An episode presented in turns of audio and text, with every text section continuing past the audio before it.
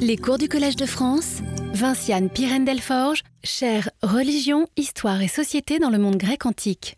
La semaine dernière, j'avais donné, sur la diapositive initiale que vous avez vue à l'écran, j'avais donné euh, comme titre à ma leçon le nomos basileus, le nomos roi plutôt, le nomos roi, prolégomène.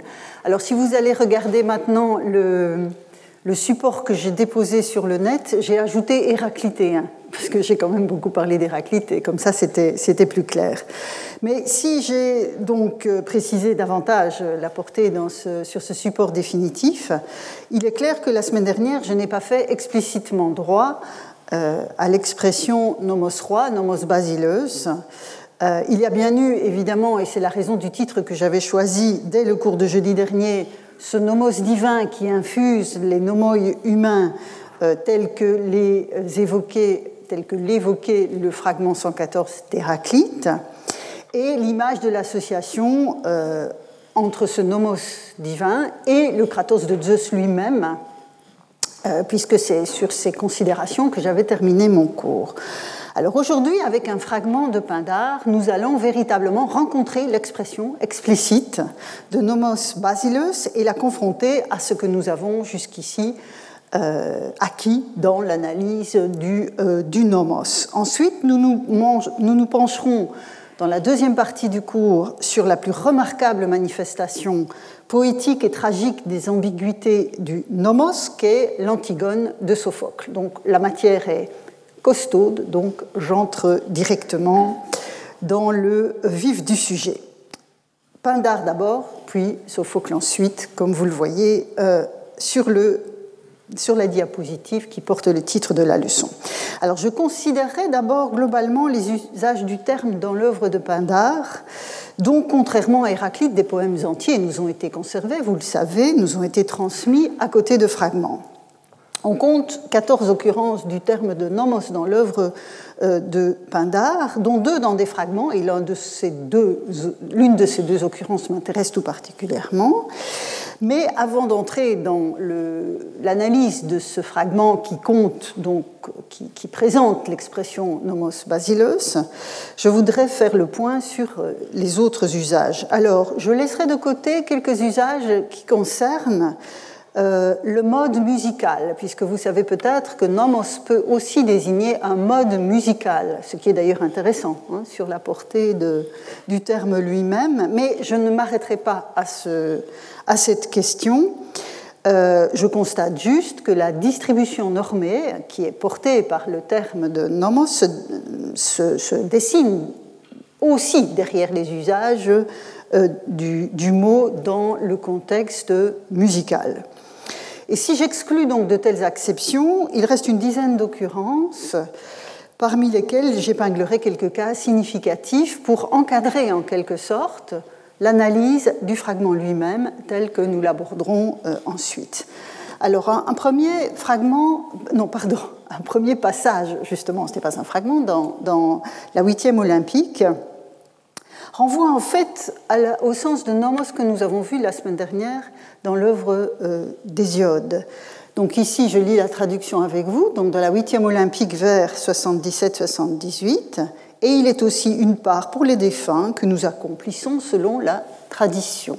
Donc ici, j'ai traduit kataton nomon, kata, katanomon, pardon, donc ici il faut enlever le ton, katanomon, donc qui est une, crase euh, dans la poésie de, de euh, renvoie à ce que nous avons vu à propos de la théogonie, où il s'agissait d'un sacrifice, souvenez-vous, un sacrifice accompli katanomon, donc selon la norme, selon l'usage, selon la tradition.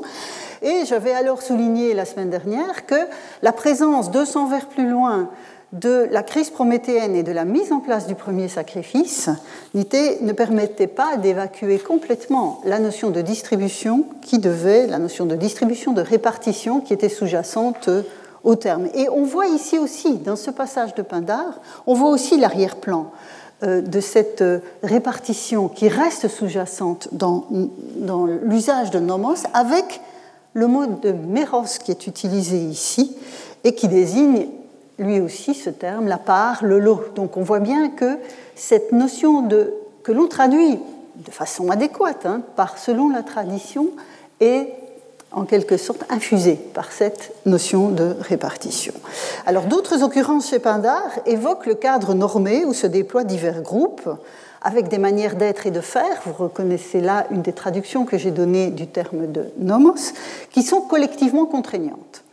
C'est le cas par exemple des nomoi que se donne une cité, on l'a vu encore la semaine dernière avec Héraclite, une cité, et en l'occurrence, dans le passage de la première pitique que je vous mets sous les yeux, cette cité est dorienne et revendique son ascendance dorienne. Je lis la traduction avec vous, donc ce sont les vers 61-65. Euh, on est avec ce poème euh, autour de 470 avant notre ère. C'est pour lui, donc son fils, que Hieron fonda cette cité avec la liberté divinement élaborée, selon les nomoi, je ne traduis pas pour l'instant, de la règle d'Ilos, parce que les descendants de Pamphile et même ceux des Héraclides, habitant sous les flancs du Taïgède, veulent rester toujours doriens par les institutions d'Aigimos. Et vous voyez que le terme traduit ici par institution, c'est tesmos, hein, dans la forme dorienne que nous avions vue l'année dernière.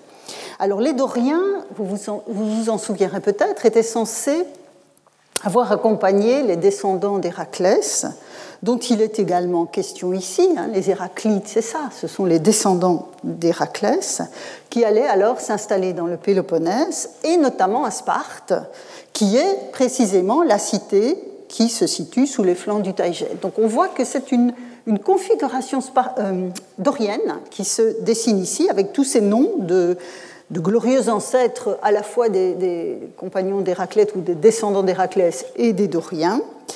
Et c'est donc ce faisceau d'éléments qu'évoquent ces quelques vers, où les nomoi, en tant que comportement normé d'une cité donnée, sont associés aux institutions doriennes et donc à une tradition que je qualifierais d'ethnique pour, euh, pour faire bref, par commodité. Donc ici, on voit que Hieron, en fondant une cité pour son fils en Sicile, va instaurer des institutions doriennes et donc des manières d'être et de faire héritées de longue date dans ce cadre euh, spécifique. Alors je poursuivrai avec deux occurrences dans le corpus des Pitiques, avec ce passage donc de la deuxième Pitique au vers 86-88. Je lis la traduction euh, de, qui, est inspirée de, de, dans la collection euh, des universités de France, même si je ne l'ai pas mis à l'écran. Un homme à la parole directe excelle en tout nomos, en panta de nomon. Vous voyez, c'est ça que ça traduit. Auprès des tyrans, là où règne la foule impérieuse, et dans les cités que régissent les sages. En fait, les vers 87 et 88 sont en quelque sorte une glose du premier vers, le 86, où on a cette expression en panta nomon en évoquant finalement les différentes manières de diriger une cité, les différents régimes, dirions-nous, qui peuvent s'y rencontrer, et on rejoint en fait certains usages du mot que nous avons vu chez Héraclite la semaine dernière, où nomos au singulier désignait de façon générique le cadre normé, l'ordre établi qui caractérise chaque cité. Ainsi, je vous remets sous les yeux un des fragments que nous avions vus la semaine dernière, le, fragment 33 cité par Clément d'Alexandrie, hein, cette, assertion relativement lapidaire où il dit Nomos, c'est aussi obéir à la volonté d'un seul. Donc c'est une manière hein, d'être et de faire. On voit que l'obéissance à la volonté d'un seul est un des contextes normatifs possibles, comme l'est le pouvoir tyrannique ou le sage au pouvoir évoqué par Pindare dans, euh, dans, son, euh, dans ce passage de la deuxième Pitique. Alors là, vu ce parallèle, la traduction de Puech, qui est toujours très littéraire, mais pas toujours très littérale, euh, pourrait être transformée comme suit, vous le voyez, je l'ai mis en italique à l'écran, un homme à la, à la parole directe se fait valoir en tout régime. Ici, ça peut tout à fait convenir comme traduction. Mais le cadre normé peut être plus large que le seul régime politique. Et toujours dans l'épithique de Pindar, la dixième cette fois, au vers 69-70, euh, on parle de la Thessalie et voici ce que euh, Pindar chante. Nous louerons aussi ces nobles frères hein, du, vainqueur qu'il célèbre, qui font prospérer le nomos des Thessaliens et le porte haut. Dans le cas des Thessaliens ici évoqués, c'est moins un régime politique spécifique que l'on fait prospérer que ce que nous pouvons, enfin, qu'on porte haut et qu'on fait prospérer, que ce que nous pouvons appeler la culture d'une population. Et donc, c'est cette traduction que je vous propose ici, hein, qui font prospérer la culture des Thessaliens et la porte haut. C'est beaucoup plus, euh, beaucoup plus vaste. Et c'est toujours un ensemble normé, un ensemble de comportements plutôt normés et régulés dont il s'agit, mais avec une, orientation beaucoup plus ample que le seul régime euh, politique. Et d'autres exemples viendront l'appuyer. Dans les Néméennes, ici vous avez la dixième Néméenne, on célèbre donc un vainqueur, enfin Pindar célèbre un vainqueur, trois fois heureux aux portes de la terre, trois fois aussi aux plaines vénérables, selon le nomos d'Adraste. Bon, alors ce nomos d'Adraste, donc le grec dit exactement le nomos adrastéen, puisque c'est un, adjectif qui euh, définit nomos. En fait, l'argien adraste est censé avoir, était censé avoir fondé les concours néméens dans le cadre desquels s'inscrivent les victoires que célèbre ici Pindar dans son épinicie. Le nomos d'Adraste, qu'est-ce que c'est? C'est l'ordonnancement des concours tel que le fondateur l'a voulu, l'a établi. Donc, nomos ici ne désigne pas de régime politique, ni la culture d'un peuple donné, mais c'est toujours un cadre normé, un cadre normé dans lequel s'inscrit un ensemble de comportements. Et en l'occurrence, ce sont les modalités des concours hein, que Pindar, de manière très poétique et très allusive, euh, évoque ici. Et donc, je propose aussi une traduction qui, là, est relativement allusive, mais qui rend cette notion de, modalité, de comportement normé, trois fois aussi aux plaines vénérables, donc il a vaincu, à la manière d'Adraste, donc tel que Adraste l'a voulu lors de la fondation. Donc vous voyez là encore, on, ancre cette notion de nomos dans un, moment, euh, un moment premier. Et c'est la même portée que l'on trouve dans la deuxième ismique à propos de l'élevage des chevaux qui ont servi à concourir précisément. On est toujours dans le cadre des victoires euh, aux différents concours stéphanites de Grèce. Et donc Pindar écrit au vers 37-38, adoptant, donc il parle de son vainqueur, adoptant l'usage d'élever des chevaux à la manière de tous les Grecs. Vous retrouvez la même expression que dans le cas d'Adraste, si ce n'est qu'ici c'est un génitif pluriel qui définit nomos, en panellano nomo.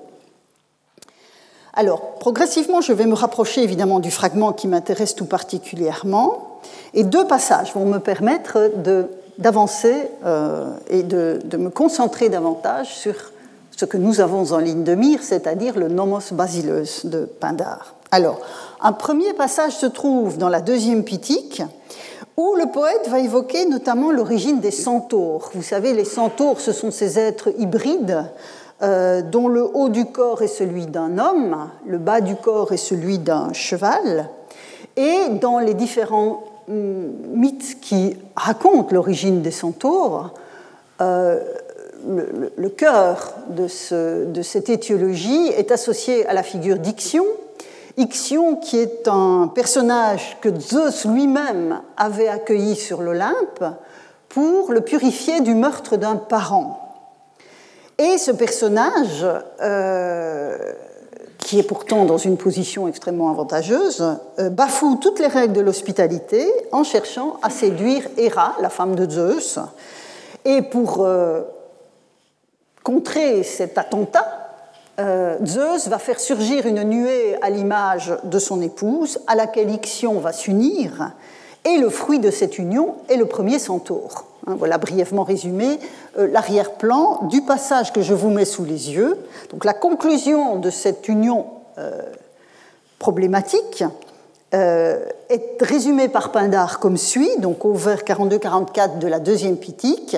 Seule mère de son espèce, la nuée, sans le concours des Carites, lui donna un fils monstrueux, unique comme elle, en horreur aux dieux autant qu'aux hommes, elle l'éleva et le nomma centaure.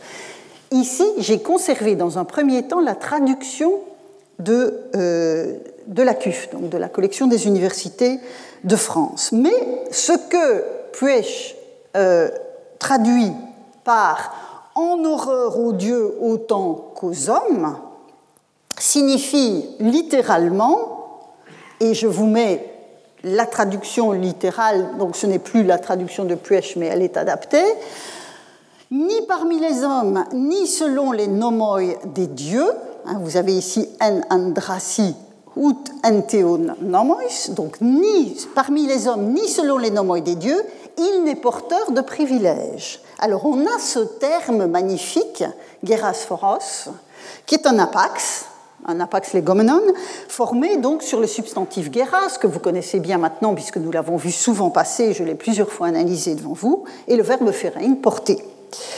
Donc, que signifie cette expression très poétique, très allusive Le nouveau-né, donc issu de cette union euh, contre nature, entre, que nous appelons contre nature, entre Ixion et la nuée, ne reçoit aucune part d'honneur, hein, aucun guéras, aucun privilège, ni chez les dieux ni chez les hommes. Donc l'usage de nomos est ici étroitement comparable à l'interprétation que j'ai donnée de la, hum, conjonction de nomos et de timée au vers 74 de la théogonie. C'est un passage que je vous ai déjà montré plusieurs fois. Et donc vous vous souvenez de cette finale en chaque chose pour les immortels.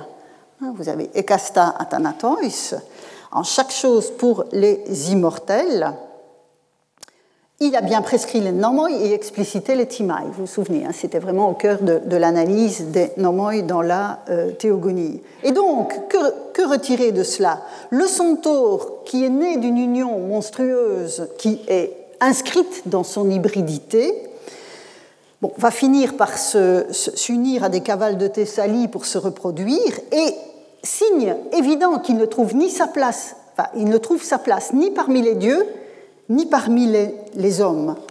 Il est donc hors norme, hors norme, et c'est dans un contraste fort avec ce qui revient normalement aux êtres, à tous les êtres, un guéras, une timée, à une place dans cet ordonnancement, dans une distribution normée. C'est cet élément-là qui fait défaut à, euh, ce, personnage, à cette figure monstrueuse.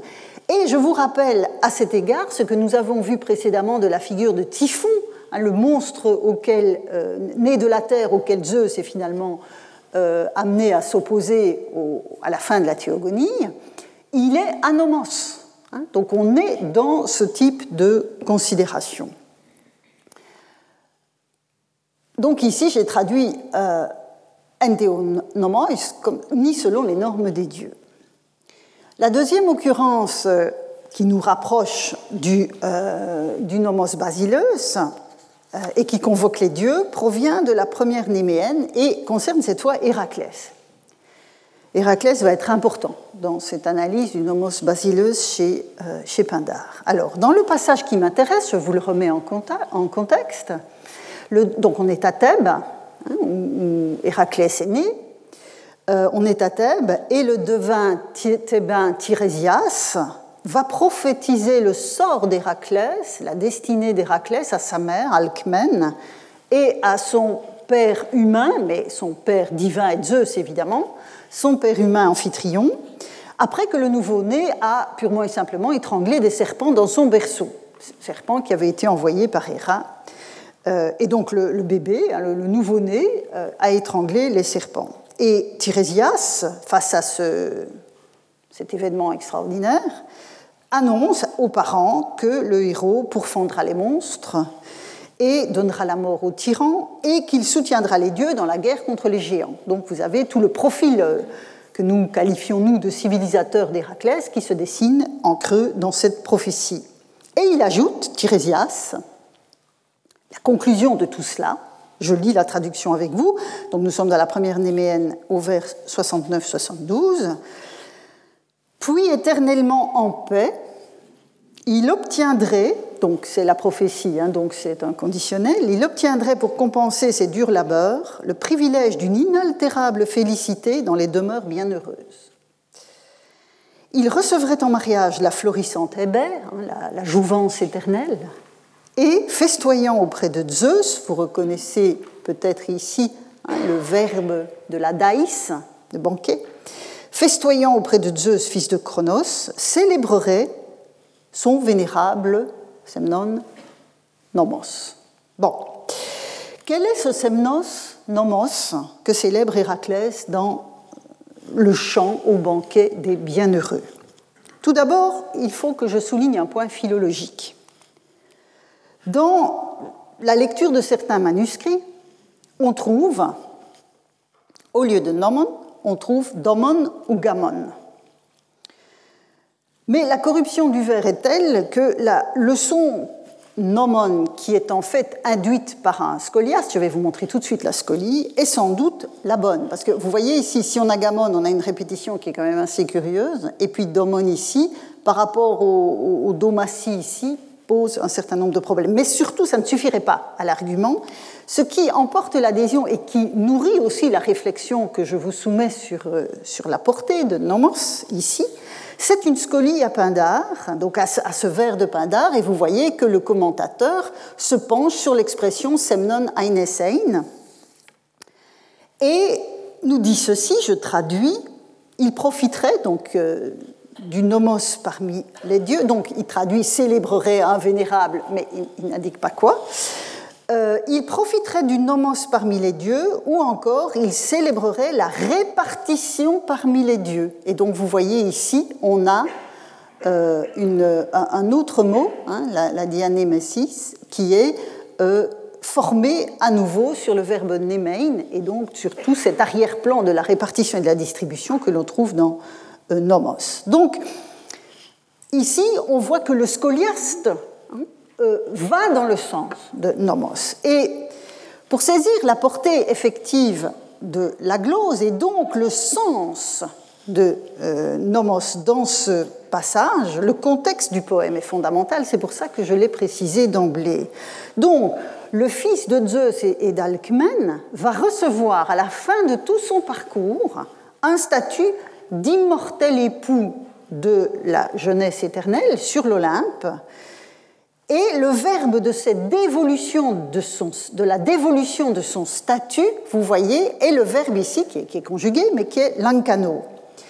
Obtenir par le sort. Or, dans tous les passages, enfin pas dans tous, dans de nombreux passages de la théogonie où on parle précisément de la dévolution des parts, hein, ce qui est central dans le poème, on retrouve ce verbe. Donc, je vous reprends ici deux exemples, les vers 203, 204 et 421, 422 de la Théogonie.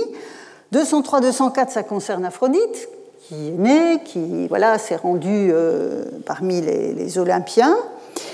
Et voici, dit le poème, ce que depuis le début, elle, donc Aphrodite, possède comme honneur la part, et vous retrouvez évidemment hein, la Timée, euh, comme honneur euh, la part qu'elle reçut du sort. Hein, vous avez ici encore une autre forme verbale, euh, une conjugaison de l'ancano, avec Moira, la part. Hein, on a vu Méros tout à l'heure chez Pindar. La part qu'elle reçut du sort parmi les humains et parmi les dieux immortels. Deuxième exemple, dans l'hymne dont je vous ai parlé la semaine dernière, de ceux qui naquirent de la terre et du ciel et reçurent du sort des honneurs propres, hein, de nouveau, voyez ici, Timène et Lacone, euh, de tous cela, elle tient une part, et on a ici Aïssa, autre mot que nous avons déjà euh, vu passer.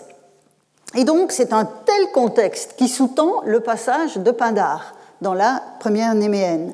Par ses durs labeurs, Héraclès a obtenu sa propre Timée dans l'ordonnancement du monde voulu par Zeus, y compris dans le détail de ce qui revient à chacun des êtres. C'est donc un tel ordre de répartition, finalement, hein, dans lequel, un tel ordre dans lequel il vient s'inscrire au terme de ses travaux, que Héraclès célèbre au banquet, et c'est ce que me semble souligner précisément le scoliaste du passage euh, je vous remets la scolie avec cette, euh, référence à la répartition, hein, référence explicite à la euh, répartition. Alors, muni de tous ces points de comparaison, Je passe à présent au fragment qui a fait couler des litres d'encre et je n'affiche ici qu'une sélection bibliographique dont vous pourrez vous saisir quand j'aurai déposé le, fichier de la présentation sur le net. Euh, il s'agit donc du numéro 169 dans la collection des fragments de Pindar par Mahler. Et la raison du succès finalement qu'a eu dans l'analyse euh, ce, fragment, c'est que la, première, euh, son premier lieu d'émergence dans la tradition, c'était dans le Gorgias de Platon. Évidemment, dès qu'il s'agit de Platon, vous avez un déchaînement bibliographique.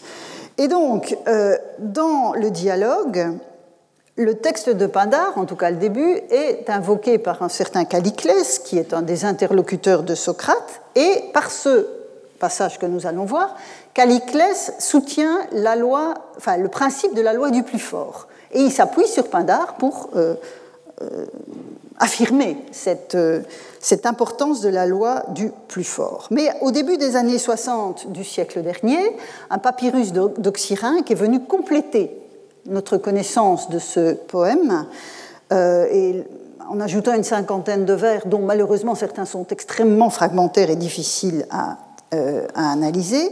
Et je vous livre ici le texte des premiers vers dans l'édition de Malheur, et je résumerai brièvement la suite, sinon ce serait trop long. Donc, le voilà, le nomos basilus, que je vous annonce depuis deux semaines. Enfin, c'est la deuxième semaine que je vous l'annonce. Donc je lis le passage avec vous, la traduction du passage avec vous, donc de ce fragment 169. Nomos, le roi de tous, mortel et immortel, commande en rendant juste ce qui est le plus violent, d'une main surplombante. J'en prends pour témoin les travaux d'Héraclès. Vous voyez, Héraclès est très présent dans la poésie de Pindar. J'en prends pour témoin les travaux d'Héraclès quand il conduisit sans les avoir achetés, mais c'est assez problématique ici, sans les avoir achetés, les bœufs de Gérion à la porte cyclopéenne d'Eurysthée. Hein, c'est un des travaux d'Héraclès. Puis on a une lacune. Les cavales de Diomède, c'est un autre des travaux euh, d'Héraclès. Alors, donc la première des deux épreuves à propos de, des bœufs de Gérion s'en tient dans le poème à ce que vous avez sous les yeux. Euh, la mention est assez brève. Euh, donc Gérion, je vous rappelle que c'était un monstre à trois têtes euh, dont Héraclès débarrasse la surface de la terre et ramène le troupeau en argolide. C'est ce que signifie la porte cyclopéenne d'Eurysthée. Quant à Diomède, il s'agissait pour Héraclès de capturer les chevaux anthropophages du roi. Diomède, en effet, nourrissait de la chair de ses hôtes les chevaux en question. Et donc, la violence d'Héraclès, ici, répond à celle de son adversaire, mais qui défend son bien. Et le poète fait bien prend bien la mesure de ces, de ces deux violences qui s'affrontent.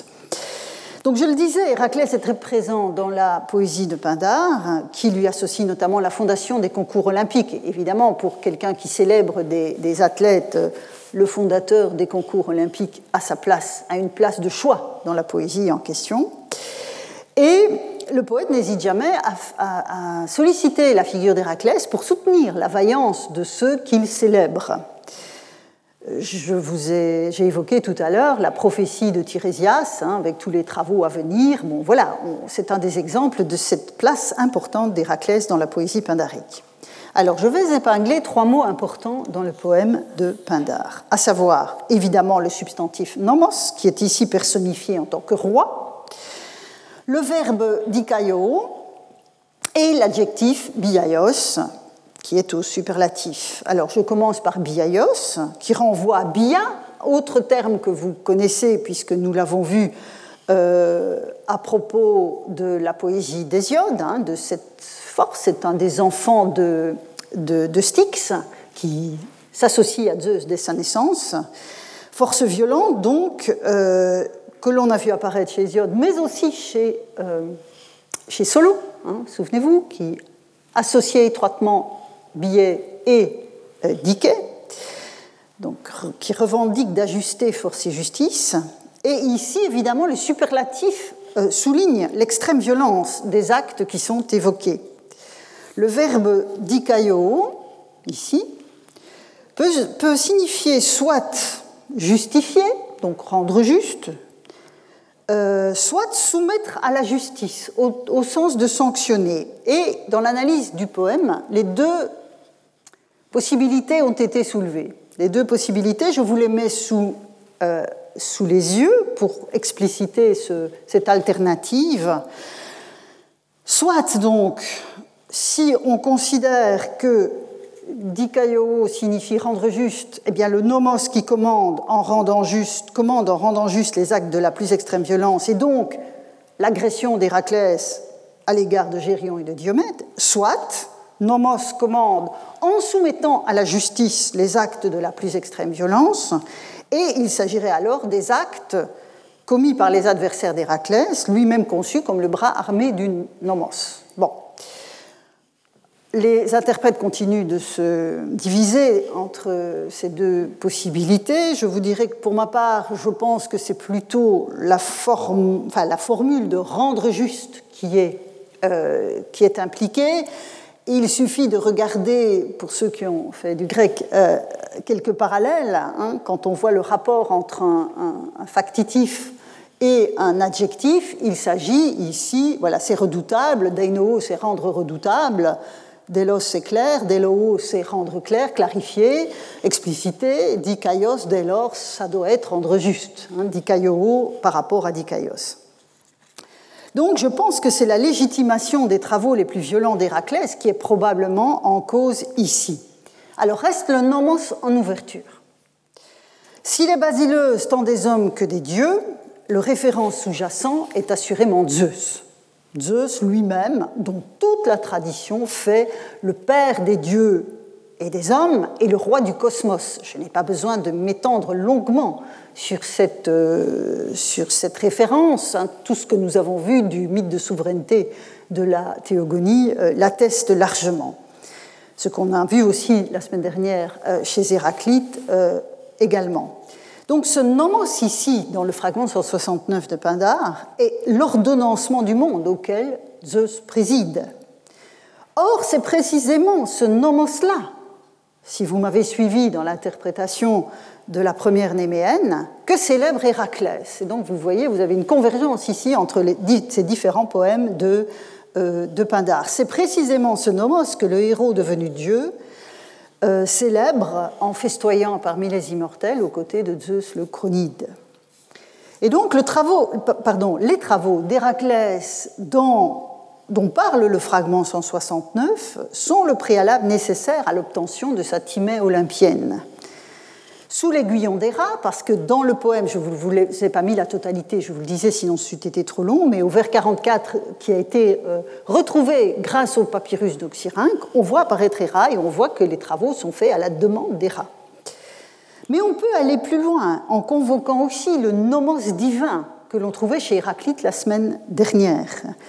En dépit d'un contexte d'énonciation fort, différent, hein, ici nous sommes dans la célébration de alors, on ne sait pas très bien l'arrière-plan de ce, poème, mais Pindar n'est pas Héraclite, hein, même s'ils travaillent tous les deux sur la tradition. Mais donc, en dépit d'un contexte d'énonciation fort différent, euh, on a un même réseau de signification pour nomos, dans, cet ordonnancement euh, normé dont on a déjà vu bien des traces chez Hésiode.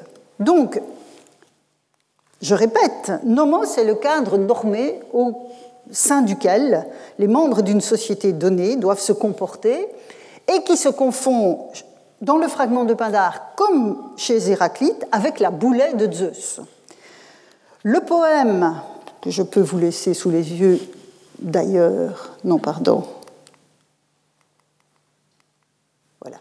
le poème euh, n'exalte pas le droit du plus fort comme le voulait le Caliclès de Platon, mais la nécessité de brider la violence pour aboutir à une société normée, fût-ce en recourant à la force, comme Héraclès le fait au fil de ses travaux, et comme était censé l'avoir fait Zeus lui-même dans la lutte acharnée contre ses adversaires dans la théogonie. Je peux ajouter aussi le fragment 36 de Solon. Hein, je vous renvoie aux leçons précédentes. Parmi les humains, puisque Pindar fait du nomos, non, pardon, c'est pas celui-là, pardon, voilà. puisque fait du nomos le roi de tous, qu'il soit homme ou dieu, ce sont parmi les humains, ce sont évidemment les sociétés qui sont la reine où se déploie le nomos. Euh, et le tout se joue dans le cadre d'une juste répartition des timailles, à savoir, en l'occurrence, ce qui revient précisément à Solon au terme de ses exploits avec donc ce semnon nomon, ce semnos nomos de Zeus qu'il célèbre.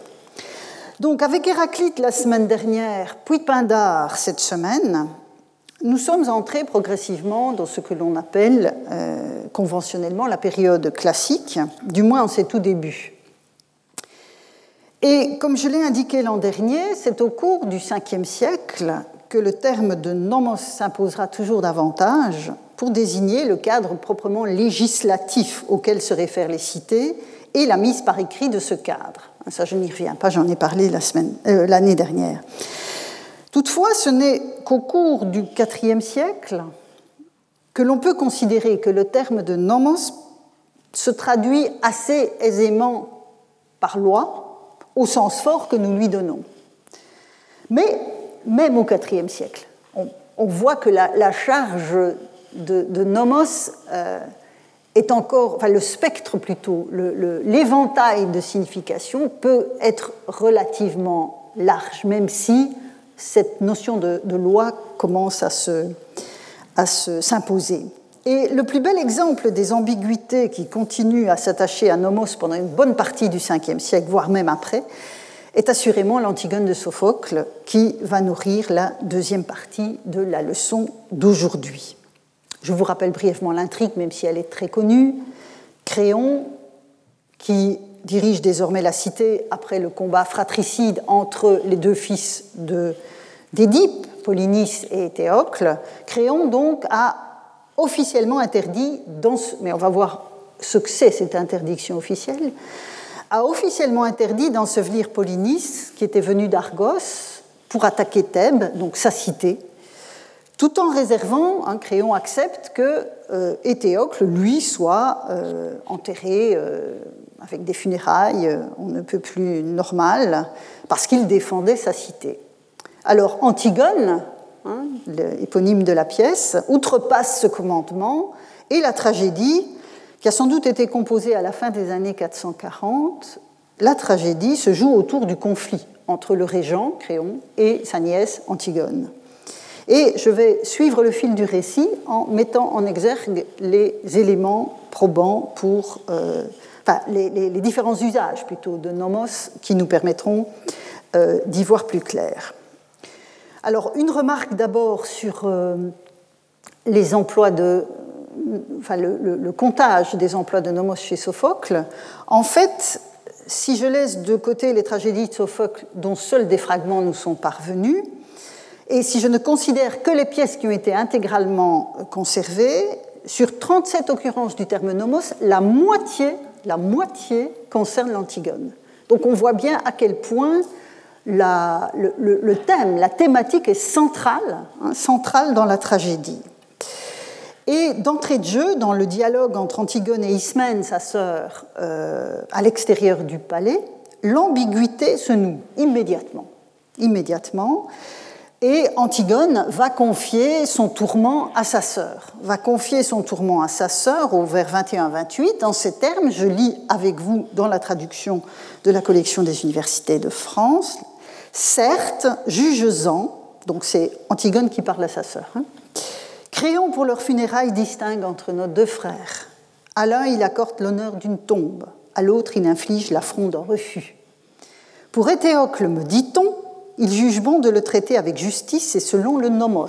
Vous voyez, syndike, kai nomo, quel que soit le contenu ici, parce que le texte est très problématique, euh, et aucune solution qui est proposée n'est franchement satisfaisante, mais il est clair que les deux éléments ici sont liés, quel que soit le, euh, ce qui précède le vers 24.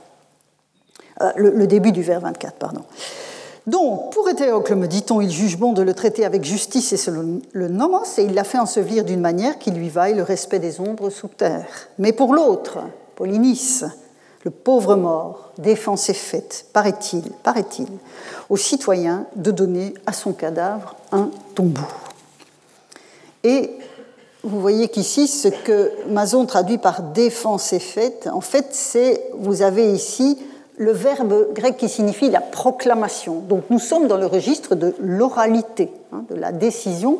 Et euh, ce qui est intéressant de constater, c'est aussi tous ces éléments, enfin les deux éléments que j'ai soulignés ici, c'est la référence à des on-dit. Hein. Antigone fait référence à des on-dit. Donc une proclamation dont la connaissance est répandue par la rumeur, et je ne vous ai pas mis l'ensemble du texte qui suit parce que là encore c'était trop long, mais on a le registre de la proclamation qui est omniprésent dans les vers qui suivent. Alors le nomos dont il est question au vers 24 euh, euh, est d'un autre ordre. Il s'agit, on l'a vu tout à l'heure à propos de Pindar, hein, avec le, le méros katanomon, il s'agit de l'usage normé, impératif, d'enterrer les morts qui est ici étroitement chevillé à Diké, qui souligne la droiture de l'acte qui est posé. En faisant ça, on est juste.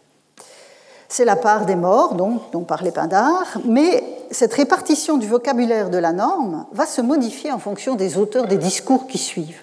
Hein, la, tragédie est un une merveilleuse arène de problématisation. Et dans le cas de l'Antigone, c'est autour de la notion de nomos que cette problématisation s'effectue. Et, c'est là aussi que se joue le cœur de l'intrigue, bien sûr. Alors, comme vous le savez, les, deux sœurs vont évidemment déployer des arguments différents. Ici, on a entendu les arguments d'Antigone, en tout cas pour partie, et elle dit ensuite qu'elle va passer à l'action, hein, que rien ne la retiendra d'accorder un minimum de, de, respect dû aux morts à son frère. Sa sœur est beaucoup plus euh, timorée et veut la rendre consciente de la vanité et du danger euh, d'une telle intention. Et donc, que dit Ismène à Antigone?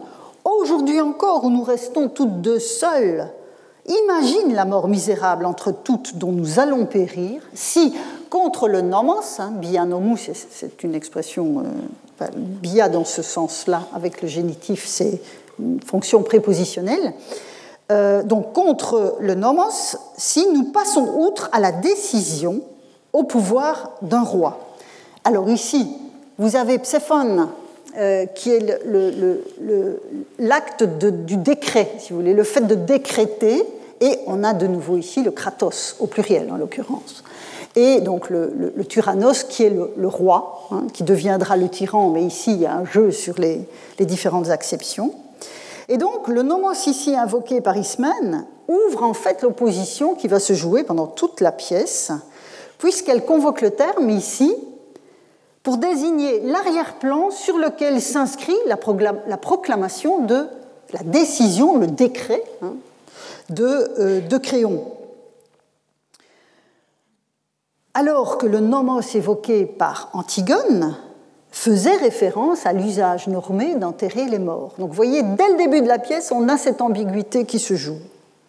Quant à Créon, lors de sa première apparition sur la scène, il va aussi faire référence au nomoi.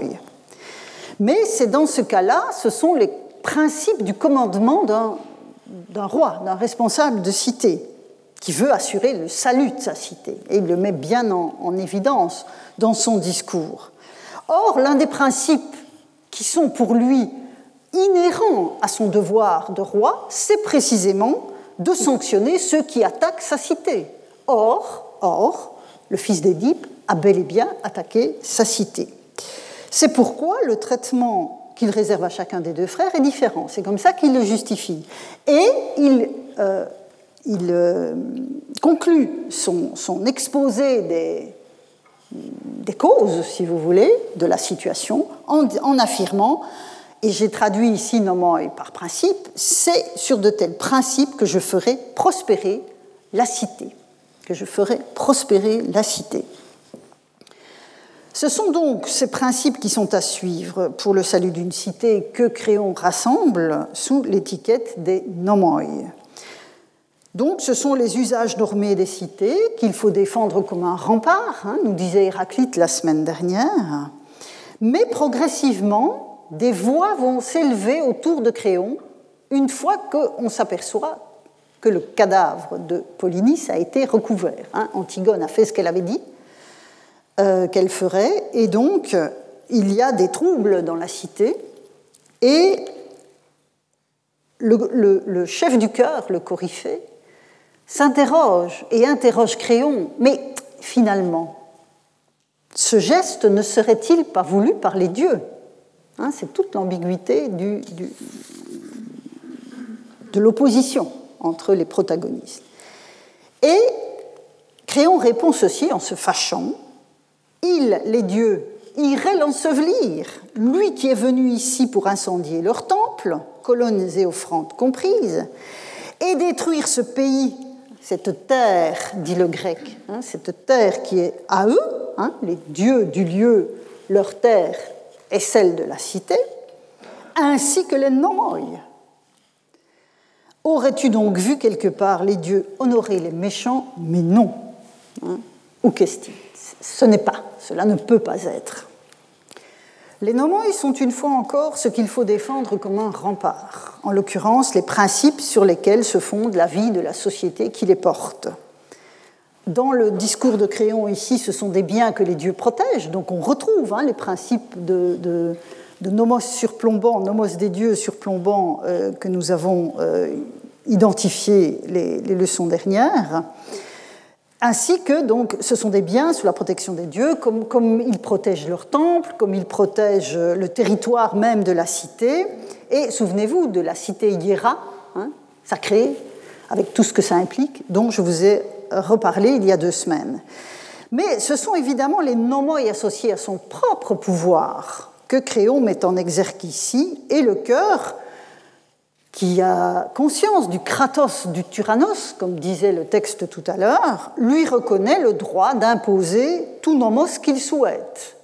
Donc le cœur, si vous voulez, a une position très ambiguë. Il y a à la fois, il soulève des questions générales du type les principes divins, mais tout en reconnaissant ce pouvoir finalement absolu de Créon. Et le Coryphée parlera encore à ce sujet des nomoi basileioi, donc non pas le nomos basileus, c'est pas la même chose, les nomoi basileioi, c'est-à-dire les nomoi du roi, c'est-à-dire de celui-là, de ce roi terrestre, et, qui sont à la discrétion hein, de, de, Créon.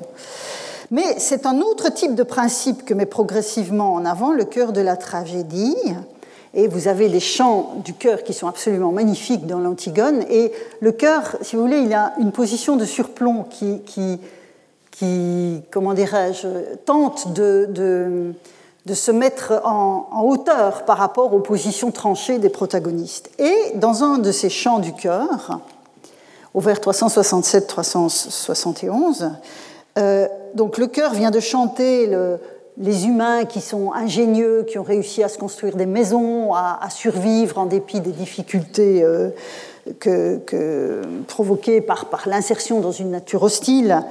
Mais s'ils ont beau être ingénieux et créatifs, ils sont portés au bien comme au mal. Et donc le cœur chante ceci en intégrant à son savoir, donc celui de l'homme, hein, de l'humain, à son savoir qui est grand, puisque l'homme est un, ingénieux, un esprit ingénieux, en intégrant à son savoir les nomoi de la terre et la justice jurée des dieux, il, donc l'homme, portera haut sa cité. Et vous avez ici une magnifique euh, juxtaposition. Il portera haut sa cité, il sera sans cité, celui qui s'engage dans ce qui n'est pas beau par bravade. Et vous avez cette upsipolis et cette apolis hein, qui sont euh, l'un à côté de l'autre. Et au passage précédent, je voulais, j'ai attiré votre attention, le territoire c'était gay, c'était gay. Ici, c'est le chtone qui est mentionné. C'est le chtone. Et le contraste s'opère avec les dieux eux-mêmes. Donc vous avez les nomoi ktonos, du ktone, et la dike des dieux. Et ce sont donc bien les, alors, comment comprendre le ktone ici? Et donc, gay, je voulais rappeler. Comment comprendre le ktone Je crois que pour cela, il faut aussi considérer, comme je l'ai fait pour Solon, comme je l'ai fait pour Héraclite, qu'évidemment, un, auteur tragique comme Sophocle travaille la tradition. Et vous savez, dans l'Iliade, comme dans, toute la poésie épique, les hommes sont qualifiés d'épictonioi. Ce sont ceux qui marchent sur l'octone, sur la terre. Et donc, en parlant des nomoi ici, incontestablement, ce sont les nomoi qui encadrent l'existence des sociétés humaines dont il est question. Et je vous ai mis ici euh, les, citations de l'épopée qui permettent de soutenir cet argument. Je poursuis. Antigone est prise sur le fait et amenée devant Créon. S'ouvre alors le dialogue qui a sans doute été le plus commenté, hein, le dialogue de la tragédie qui a sans doute été le plus commenté, parce qu'il est question de nomoi et de nomima. Je lis la traduction avec vous. J'ai repris partiellement celle de la collection des universités de France, mais en modifiant considérablement la fin. c'est un peu long, mais c'est important. Je lis avec vous. Donc, Créon. Et toi maintenant, dit-il à sa nièce, réponds-moi, sans phrase, d'un mot. Connaissais-tu la défense que j'avais fait proclamer? Et vous voyez de nouveau ici le verbe qui signifie la proclamation, le, le kérugma. Hein. Euh, Antigone, oui, je la connaissais, pouvais-je l'ignorer? Elle était des plus claires. Créon, ainsi tu as osé passer outre mes nomoi. Hein, vous avez nomus ici. Antigone, oui, car ce n'est pas Zeus qui les avait proclamés. Ce n'est pas Diké, assise aux côtés des dieux infernaux. Non, ce, ce ne sont pas là les nomoi qu'ils ont jamais fixés aux hommes, et je ne pensais pas que tes proclamations à toi fussent assez puissantes pour permettre à une mortelle de passer outre à d'autres, aux usages non écrits, et vous avez ici l'expression agrapta nomima, aux usages non écrits inébranlables des dieux. Ils ne datent cela ni d'aujourd'hui ni d'hier, ils sont éternels et on ne sait le jour où ils ont paru. Cela, je ne pouvais par crainte de la résolution d'un homme m'exposer à la sentence qui vaut parmi les dieux. Évidemment, c'est le cœur de la problématique, c'est le cœur et Antigone revient à la charge un peu plus loin, je vous ai pas repris le, texte, mais selon elle, le dieu Hadès lui-même exige de voir appliquer les nomoi qui concernent son royaume à Polynice aussi. Même s'il a attaqué sa patrie, un mort doit être enterré. Alors, je, vais revenir là-dessus. Le deuxième chant du cœur, qui intervient au vers 582, euh, euh, évoque les malheurs des Labdacides, donc la famille d'Édipe, et il enchaîne en exaltant le pouvoir de Zeus, qu'aucun orgueil mortel ne parviendra jamais à abattre, lui le maître absolu et éternel de l'Olympe.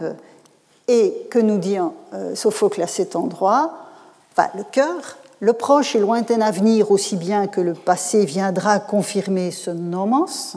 Il n'est pas d'existence humaine où le moindre excès ne pénètre sans qu'elle connaisse un désastre.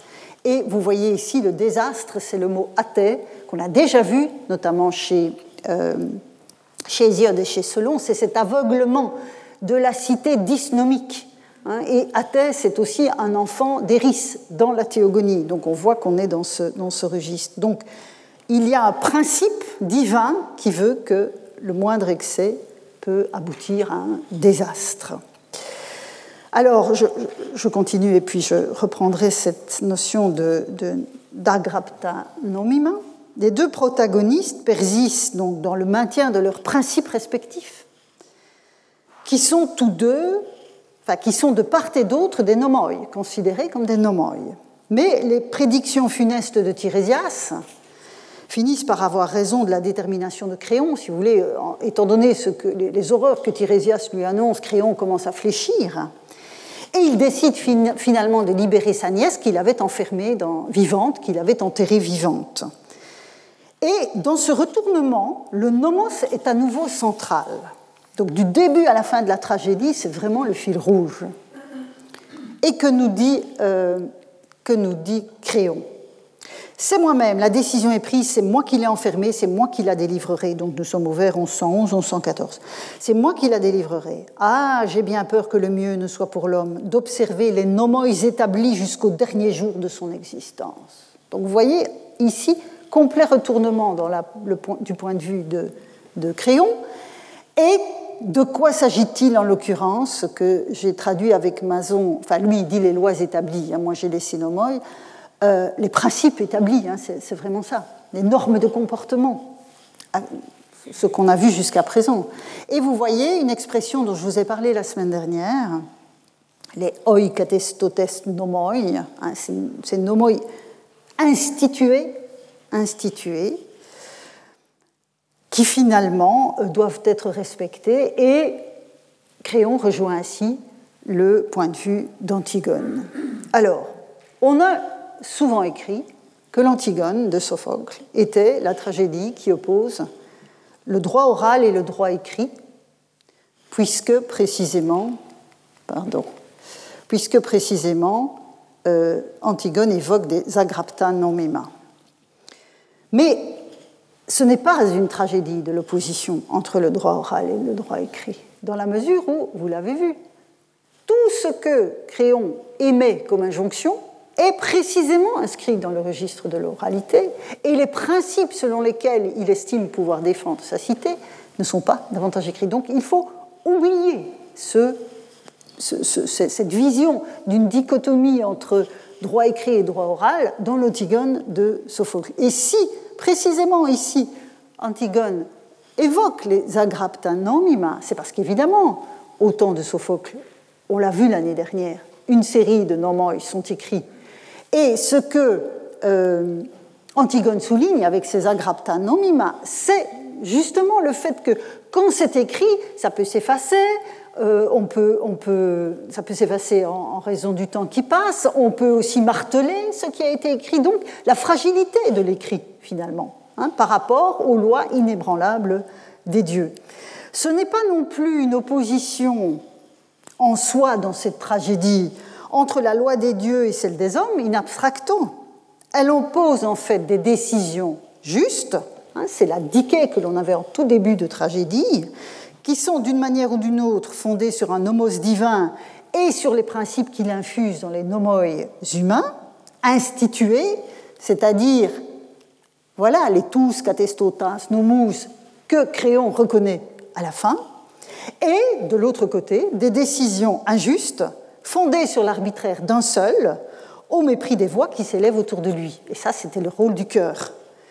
Et je vous renvoie à un excellent article d'Edward Harris qui a bien montré, en plus en contextualisant euh, l'Antigone dans le cadre de l'Athènes démocratique, parce qu'évidemment, nous ne pouvons pas, en tout cas dans une démarche historique, lire l'Antigone complètement décontextualisée Hein, du terreau qui l'a fait naître, en l'occurrence c'est l'Athènes démocratique, euh, Harris a bien montré justement euh, que dans le cadre de cette cité démocratique où se joue la tragédie, un homos ne peut tirer sa légitimité d'un seul homme, fut-il au pouvoir.